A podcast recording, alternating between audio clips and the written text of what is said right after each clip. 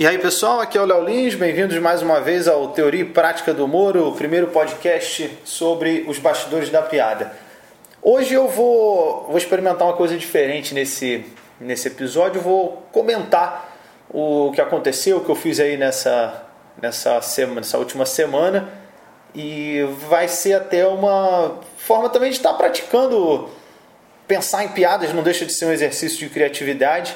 É, quero que vocês deixem opinião aí sobre o que, vocês acharam. É... Quero já começar comentando sobre a redação do Enem, cara, que eu postei primeiro aqui no podcast, depois botei no. li lá no programa, no The Noite, postei no Facebook. E, cara, muito obrigado a todo mundo que compartilhou e comentou. Tá chegando já em quase 14 milhões de pessoas alcançadas, cara. Falei, porra, mas eu vou. Eu vou virar redator apenas, vou começar a escrever só redação, cara.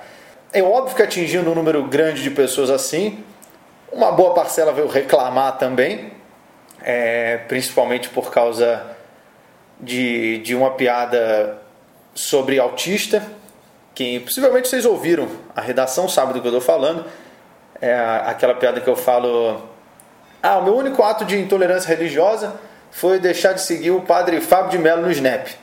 Ele nunca me responde e fala sem olhar para a câmera parece que estou conversando com um autista. É, e cara, na boa, eu não tenho problema nenhum com, com, com, autismo, quem é autista, não tem preconceito nenhum. E algumas pessoas eu fico feliz de ver que, que entenderam, entendem isso. Eu separei o comentário aqui da Emily Rocha. Ela comentou: Gente, ele não foi preconceituoso. Ele disse as características de um autista. Vamos saber diferenciar as coisas. Eu tenho um primo autista e ele é super bem-humorado e mais inteligente que muitas pessoas que estão falando merda aqui. É exatamente isso. Eu, eu, eu falei as características, cara. Eu não. Realmente eu não fui preconceituoso. Teve um outro cara que falou isso também. Olha, o meu sobrinho é autista é, e ele só citou as características. Ele não foi preconceituoso e ele citou respondendo uma mulher que estava me xingando muito. E ele falou: você está se vitimizando, se você está tão irritado assim, você não está nem pronta para ser mãe de um garoto autista. Cara, neguinho pegando fogo, maluco, no, no, nos comentários. Porque essa mulher veio me xingar muito, cara. Ela falou: você é um merda, você é um idiota, e não sei o que. O meu filho é autista, ele pode não, não, não me olhar no, nos olhos quando fala, mas ele me olha com o coração, ele é muito mais gente, muito mais ser humano que você, você é um lixo, não sei o que. A minha vontade foi responder: eu vou fazer igual o seu filho e te ignorar.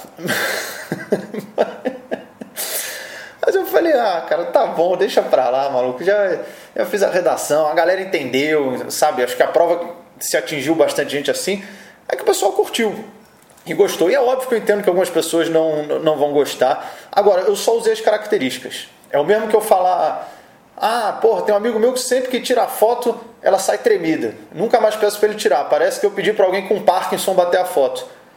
Porra, cara, a pessoa com Parkinson treme, cara. É isso. Eu estou usando a característica. É, eu já fiz piada com, com Parkinson e porra, o pessoal não vem reclamar, entendeu? Já fiz piada com Alzheimer e nunca reclamaram, porque também logo depois esquece. É o pessoal mais tranquilo de, de você fazer piada. É, então, muito obrigado aí, todo mundo compartilhou. A redação do Enem foi uma. Essa é a minha postura sobre isso aí. Teve um ou outro que veio reclamar também, testemunho de Jeová, é, o pessoal da igreja Bola de Neve. Mas, meu irmão, é, é piada e é isso aí, bola pra frente. Outra coisa que eu fiz essa semana, eu fui pro Caldas Country Show gravar com, pelo de noite. Fui com, com o Murilo, com a equipe do SBT. A gente foi gravar mais mais um episódio de Muriléu, a banda que está aí comendo todo o Brasil, querendo ou não. que eu particularmente acho um slogan véio, muito engraçado. A primeira vez isso aí saiu de improviso, a primeira vez sem querer. Comendo todo o Brasil, querendo ou não. E eu sugeri da gente fazer um episódio que acabou nem gravando, mas eu falei, pô, vamos fazer um episódio a gente indo atrás de um publicitário falando que pô, a gente precisa de um publicitário bom para divulgar a banda, falando que a gente quer trabalhar esse slogan. É, Muriléu comendo todo o Brasil, querendo ou não. E, porra, o publicitário óbvio ia falar, olha, a ideia é que o cara fosse reclamar, falar, olha, na boa, esse, esse slogan aí não é legal não, cara. E a gente, pô, mas por quê? Pô, um slogan que pega? Ele falou, não, não, cara, porque isso é apologia ao estupro, né? E aí a gente ia ficar meio sem entender, falando, não, não, que absurdo, cara. Tinha ficado até meio irritado. Como assim apologia ao estupro? Eu falei, é, porque se você quer transar com uma pessoa e ela não quer, e você transa, você acha que é o quê? Fala, não, não, cara, nada a ver. É porque se você transa com a pessoa sem consentimento, aí a gente ia responder, cara, muita gente hoje transa sem sentimento, não tem essa de ser consentimento, é piada muriléu, né? E aí a gente ia atrás do Washington Oliveto, um grande publicitário do Brasil, e fala, pô, vamos fazer uma publicidade voltada para ele, para chamar atenção. Aí a gente ia fazer um panfleto, é Muriléu, comendo Washington Oliveto e todo o Brasil, querendo ou não. eu achei muito engraçado isso. É, já imaginou a banda com esse slogan mesmo, que de fato faz uma apologia ao estupro, cara? Que absurdo. É, enfim, a gente foi pro Caldas Country gravar mais um episódio do Muriléu e entrevistamos vários artistas lá, foram todos muito simpáticos, todos, todos eles. O Gustavo Lima, Luan Santana, é, Estãozinho Chororó, Jorge Matheus, Israel Rodolfo, Simone Simária e, e, claro, até porque a grande estrela do evento era Muriléu. Isso aí todo, todo mundo sabe, né? E uma coisa que eu reparei é que, porra, o evento estava lotado, bombadaço e tal. E sempre que você trocava ideia com algum cara, com o pessoal vinha falar com a gente, ah, do programa, a gente, pô, perguntava, ah, você vem sempre, curte? Ele, ah, todos os homens falavam isso. Eu venho por causa das mulheres, né? Eu venho porque, porra, tem mulher, tem mulher. Impressionante, cara. Nenhum fala, não, pô, mas mais em sertanejo. Os caras dizem que só vão por causa de mulher. E de fato é verdade. Eu fiquei reparando, as mulheres, elas ditam o, o, o que o homem vai gostar. Se elas falarem que, se você pega uma coisa, sei lá, ridícula, se as mulheres começarem a falar que é bonito, todo homem vai usar. A prova disso é o coque no cabelo. Que agora tem um monte de homem usando aquele coque, né? Tipo, tipo um samurai usando esse, esse coque masculino. Que isso é ridículo, cara. Só que as mulheres falaram que é bonito, um monte de homem usa. A prova que isso é ridículo é que justamente a única pessoa que usava um coque desse no cabelo era o samurai. Por quê? Porque se você for sacanear ele, ele te mata. Entendeu? O, o, corte de cabelo é tão ridículo que para usar isso você tinha que ser um mestre em arte marcial. Senão você seria muito sacaneado. Essa é a prova. Só que hoje não. Qualquer um usa isso. O que a mulher escolher vira moda. Se a mulher falar que a moda agora é gostar de gordo, a gente quer homem muito gordo, você vai ver tudo quanto é academia fechando e virando McDonald's. E outra parada que, que aconteceu também, cara, a gente tava, a gente foi para lá gravar num voo fretado para a imprensa, convidados, tinha um pessoal indo para o camarote e tal. E chegamos lá no, no sábado, se eu não me engano, é, no primeiro dia do evento. Primeiro dia a gente gravou o dia inteiro, gravamos até. Começamos nove da noite, foi até oito da manhã. Mas é, a gente chegou nesse voo fretado e quando chegou no aeroporto em Caldas Novas, o cabeção da malhação tava lá. e aliás, eu, eu, eu não conheci ele pessoalmente, eu assisti muito o Cabeção, é, pega até mal, fala, pô, eu vi muito o Cabeção. Mas é o Cabeção da Malhação, sim, eu confesso, meu Deus, eu assisti a Malhação. Acho que todo mundo tem essa fase, né, cara? Todo mundo já viu. Todo mundo tem uma fase de desempregado, né? Onde você tá bem vagabundo e aí assiste Malhação. É, inclusive, eu não sou que nem o Murilo Couto, que foi do elenco da Malhação com, com o Fiuk, mas eu participei. Eu, eu fiz dois episódios da Malhação interpretando eu mesmo. É, eu fiz stand-up lá no colégio, não sei se era múltipla escolha na época, se era, sei lá que porra que era, quando o Murilo tava lá. Tem, tem, tem no YouTube. Enfim, voltando, a gente chegou lá no aeroporto em Caldas Novas, e aí tava lá esperando a bagagem, pessoal. A gente tava ali na equipe do SBT, o cabeção veio, veio trocar ideia com a gente. E uma hora, cara, tinha uma, tinha uma sujeira no chão, bagulho branco ali no chão. O cabeção, o cabeção começou a raspar essa sujeira do chão. Falou, que porra é essa aqui? Aí ele abaixou, começou a raspar isso aí do chão, pá, pá, pá, começou a raspar. E aí, a gente olhando isso, ele pegou, falou, que é isso aqui? Porra, é droga? A gente olhando, ele pegou e comeu, velho. o cabeção comeu lixo, cara. Ele fez isso, cara. A gente ficou ali, porra. Eu, hein? E ele virou e saiu, maluco. A gente ficou se olhando, falando, caralho. o cara comeu lixo. Eu fiquei imaginar, por isso que na época dele, quando ele fazia malhação lá, o gigabyte estava sempre limpinho, que ele devia sair comendo toda a sujeira que tinha pelo chão, cara. E eu acho que quando, ele mandaram, quando mandaram ele embora, deve ter sido esse daí o motivo também. Porque ele ficou lá 5, 6 anos, o pessoal já deve ter falado, porra, Cabeção já tá ganhando quanto aqui? Ah, porra, tá ganhando, sei lá, acho que tá ganhando 10 mil reais. É o salário dele fala, porra, mas tá muito caro. O que, que ele faz aqui? Ah, ele, ele come a sujeira do chão.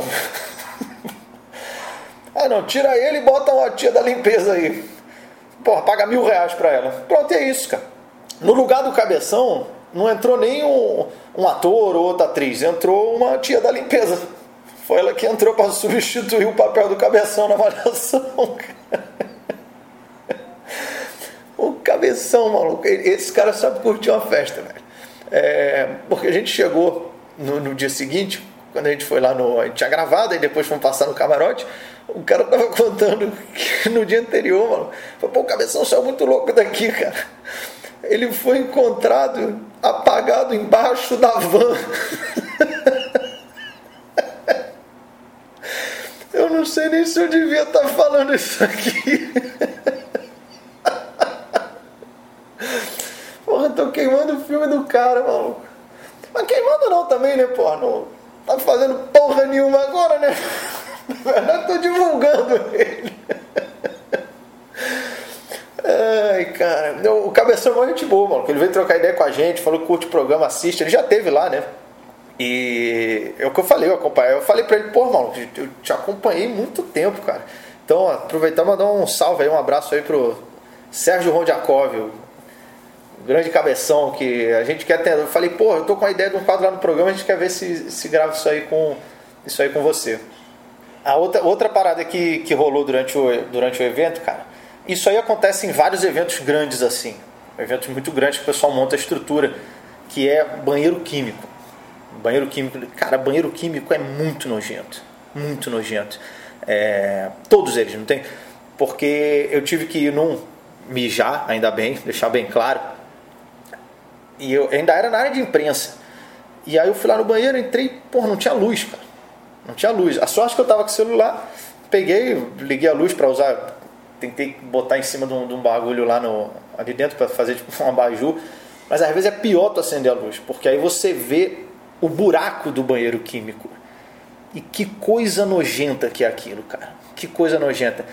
Porque, obviamente, deve ter alguma química ali para dissolver os pedaços que, de gente que cai ali. E, cara, que coisa horrível mesmo, cara. É muito nojento um banheiro químico. Muito. É um, ah, sabe, eu acho que sei lá, meu irmão, se, se você olhar no, no, no, Apocalipse da Bíblia, como é que abre um portal do inferno, deve estar o desenho do banheiro químico. É de lá que sai o demônio mesmo. Porque é um negócio horroroso, cara. Eu entrei assim, eu pensei, pô, não vou encostar em nada, pô, com medo de pegar doença. Mas depois eu percebi, nem doença sobrevive aqui. Não, não fica muito tempo. Você tem que entrar e sair, porque eu acho que a, a, a cura do câncer está num banheiro químico. É só o pessoal estudar o banheiro químico, que se você jogar o, o vírus do câncer lá, ele vai. Porra, em 10 minutos ele está morto. É só estudar aí que vocês vão descobrir a cura do câncer no banheiro químico. Anote o que eu estou falando, no futuro vai sair essa nota aí.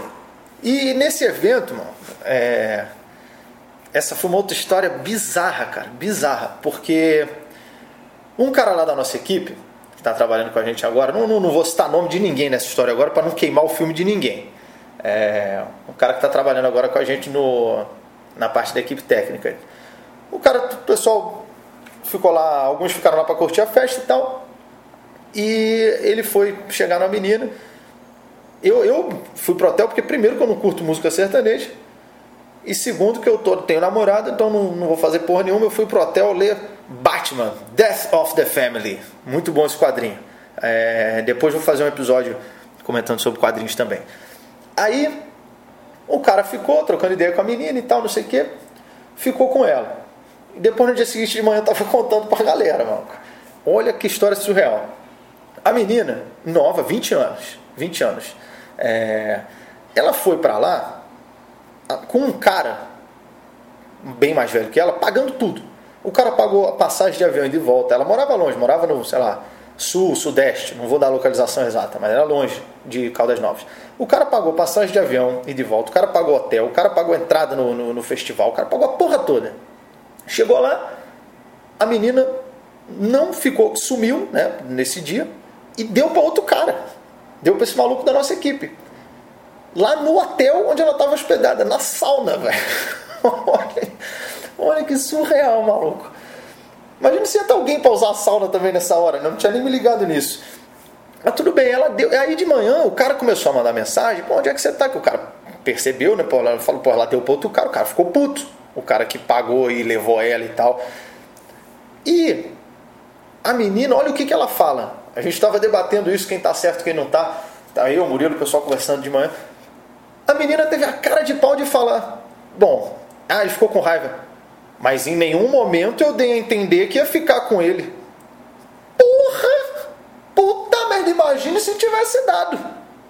Ela aceitou ir para um festival sertanejo, festival que a galera vai. O pessoal tá indo lá, não é para adquirir conhecimento, adquirir cultura, não é um retiro da igreja, é um festival sertanejo onde três anos atrás as autoridades quiseram proibir porque as pessoas estavam transando na rua e pulando em cima da cabine de polícia. É esse evento que o cara estava indo. É para aí que ele estava indo. Então o cara levou essa, a menina para esse evento e, e, ela topou ficar no quarto com ele. Falou: Não, a gente vai, a gente vai para esse evento, eu fico no quarto contigo, porra, vai ser legal, a gente vai curtir. Em que momento ela não achou que teria que dar? É óbvio, é, é um contrato não explícito, cara. Tá na cara, se você topa um bagulho desse, vai ter que dar, cara. Na boa, se eu ganho uma promoção, alguém fala, você ganhou um sorteio, uma promoção, você ganhou uma viagem para Disney com tudo pago, hotel, hospedagem, alimentação. Na hora eu vou pensar, o Mickey quer me comer. É isso. E se eu, e se eu topar aí, eu vou dar pro Mickey. Eu falo, não, beleza, não, não, não tem problema. Sabe, é, é, meio que parte desse, desse acordo informal, cara. Aí, a menina não deu pro cara, o cara ficou puto, chegou de manhã, que ele fez? Tirou todas as coisas dela, jogou no, no, no, hotel, cara. E parece que ainda quebrou a rodinha, a alça da mala, ela tem que ficar carregando. Jogou tudo lá. E aí a menina estava desesperada, porque ela não tinha dinheiro para voltar. e a gente falou, caralho, e aí, nego, pô, teve pô, vacilo do cara. Eu falei, vacilo não, meu irmão, o cara tá certo, pô. Sabe, é meio que um contrato. Ela não cumpriu a parte dela, cancelou o contrato. E a gente ainda ficou pensando, será que o cara pode cancelar a, a passagem dela? Porque ela ia se fuder muito. Porque ela ia ter que ir embora, sei lá, de, de Goiás pro, pro, sul, pro sudeste, era longe, sei lá, mais de mil quilômetros.